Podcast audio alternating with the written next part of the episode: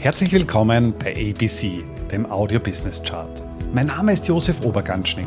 Ich bin Vollblutbörsianer und ein leidenschaftlicher Unternehmer. Als Gründer von Ecobono habe ich es mir zur Aufgabe gemacht, das Thema Finanzbildung in die Breite zu bringen und so Deutschland und Österreich aus dem Aktien- und Röschenschlaf zu befreien. Bei ABC, ein Podcast aus dem Podcast-Netzwerk von audiocd.at, stelle ich deswegen Woche für Woche spannende Zahlen und Statistiken aus den Bereichen Finanzmarkt, Wirtschaft und Gesellschaft vor. Ja, heute geht es um Technologieaktien. Der Nasdaq 100 erlebt ja eine, eine absolute Blütephase. Wir haben das erfolgreichste erste Halbjahr seit den späten 1990er Jahren erlebt. Das heißt, Technologieaktien sind heuer stärker gestiegen als in der Blütephase der Internetbubble. Und hier stellt sich dann natürlich auch die Frage, na, ist dieser Trend überhaupt untermauert, beziehungsweise ja, können die Unternehmen auch wirklich den hohen Erwartungswert der Investoren gerecht werden? Der breite Markt, S&P 500, hinkt heuer deutlich hinterher. Das ist jetzt aber auch auch kein Phänomen, was eben im Jahr 2023 auftritt, sondern schon viele Jahre anhält.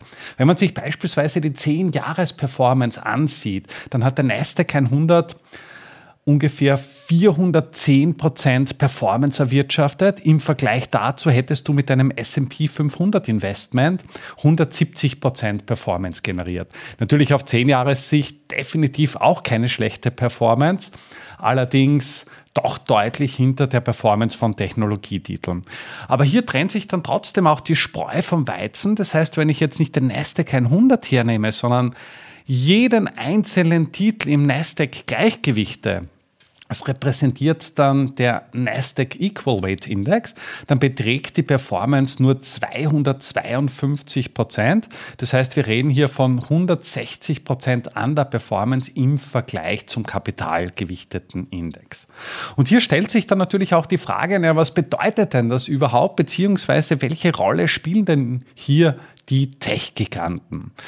Der Nasdaq 100 repräsentiert einmal in Summe einen Börsenwert von 19,46 Billionen US-Dollar, also nahezu 20 Billionen US-Dollar.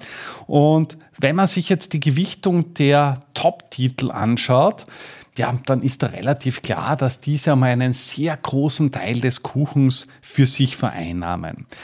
Die größte Gewichtung im Nasdaq 100 hat aktuell Apple Apple hat einen Marktwert gegenwärtig von 3,06 Billionen. Das entspricht dem ungefähr 15,7 Prozent der Marktkapitalisierung des Nasdaq 100.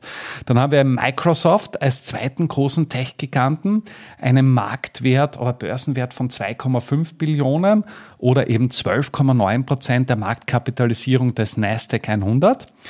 Google gibt es ja zwei Share-Klassen. Wenn man beide zusammenzählt, dann kommt man eben auf einen, auf einen Marktwert von ungefähr 3,5 3 Billionen oder eben 17 Prozent der Marktkapitalisierung des Nasdaq. Und dann gibt es schon ein bisschen eine Kluft hin zu Amazon. Amazon ist aktuell mit 1,3 Billionen bewertet, also ungefähr nur halb so groß wie Microsoft oder auch deutlich kleiner als Apple mit, wie gesagt, 3 Billionen.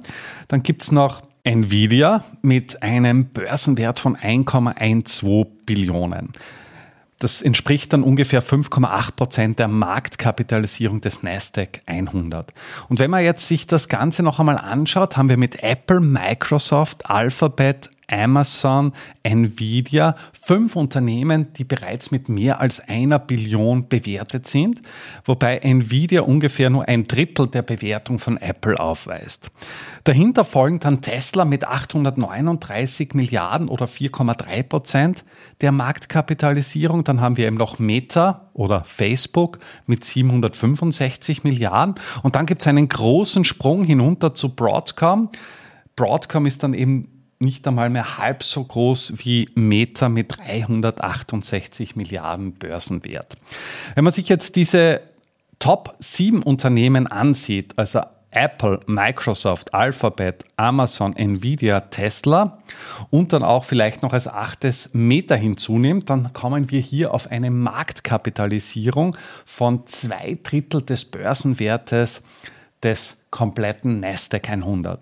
Und wenn man sich jetzt die Performance anschaut, der Nasdaq 100 hat im heurigen Jahr, also bei Ende Juli, eine Performance von 41,7 Prozent erwirtschaftet. Der gleichgewichtete Index unter Anführungszeichen nur von 24,5 Prozent. Und wenn du dir jetzt die Performance-Zahlen einmal im Detail anschaust, dann haben die großen Unternehmen wie Apple mit 49 Prozent, mit Alphabet mit 46,5 Prozent, mit Amazon mit über 50 Prozent, Nvidia war sowieso der Top-Performer mit 211 Prozent, Tesla mit 114 Prozent oder auch Meta mit 150 Prozent, ja absolute Top-Performer im Index. Und das ist auch der Grund, warum diese Top-Performer, die besonders stark im Index gewichtet sind, die Index-Performance des Nasdaq 100 im Vergleich zum Nasdaq-Gleichgewichtung doch deutlich nach oben ziehen. Und jetzt stellt sich natürlich die Frage, ob diese Outperformance in den letzten Jahren oder sogar Jahrzehnten der Nasdaq-Unternehmen im Vergleich zum S&P 500 auch wirklich nachhaltig sind, also sprich auch mit fundamentalen Faktoren untermauert werden können. Und im heutigen Chart habe ich dir mal den, die Earnings, also die Gewinne der Nasdaq im Vergleich zum S&P 500 dargestellt und du siehst, dass die Gewinne im Nasdaq oder der Nasdaq 100 Unternehmen deutlich stärker angestiegen sind als die Unternehmensgewinne des S&P 500. Im Nasdaq 100 sind die Gewinne pro Jahr um unglaubliche 20,4 Prozent gewachsen und das über die letzten 20 Jahre. Und man sieht auch, wenn man das im Vergleich zu den, zu den Revenue-Zahlen, also zu den Umsätzen nimmt, die hier mit 12,46 Prozent gewachsen sind, auch hier ein starkes Wachstum. Allerdings Allerdings der technologische Fortschritt hat sich in den Earningszahlen, in den Gewinnzahlen manifestiert. Das heißt, durch den technologischen Fortschritt sind die Kosten gesunken. Das heißt, die Umsätze sind um 12,46 Prozent gestiegen, die Gewinne aber mit über 20 Prozent. Auffallend ist auch, dass die Nasdaq-Unternehmen anscheinend erwachsen wären. Das heißt, es werden Dividenden bezahlt. Der Dividendenwert ist pro Jahr um 24,93 Prozent angewachsen. Das heißt, man merkt auch schon, dass man durchaus gewillt ist, den Aktionären etwas zurückzugeben und nicht mehr das ganze Geld ausschließlich in den Wachstumsbereich investiert. Und last but not least, eine fundamentale Bewertungskennzahl des PE-Ratio oder KGV bedeutet, wie viel Euro musst du bezahlen, um einen Euro Gewinn zu erhalten. Und die Bewertung der Unternehmen ist eben pro Jahr im Vergleich zu 2003 um 6,96 Prozent gesunken. Und jetzt stellt sich natürlich die Frage, wie geht die Reise weiter? Wir befinden uns ja aktuell in einem gigantischen Transformationsprozess. ChatGDP und die künstliche Intelligenz haben bereits vieles verändert und werden in den nächsten Jahren vermutlich sehr viel verändern. Und hier stellt sich dann natürlich auch die Frage, sind die Top-Performer der letzten Jahre auch wirklich die Top-Performer der Zukunft? Fakt aber ist, dass sich eben alle Unternehmen dem technologischen Fortschritt nicht verschließen dürfen, sofern sie auch in Zukunft eine maßgebliche Rolle in dieser Wirtschaftswelt haben möchten. Andernfalls besteht die Gefahr, dass sie in der Versenkung der Bedeutungslosigkeit verschwinden werden. Damit sind wir auch schon am Ende der aktuellen Folge angelangt. Bei ABC, dem Audio Business Chart, werden Bilder zu Worten. Stay tuned und abonniere diesen Kanal. Ich wünsche dir eine schöne Zeit. Bis zum nächsten Mal bei ABC, dem Audio Business Chart. Servus und Baba.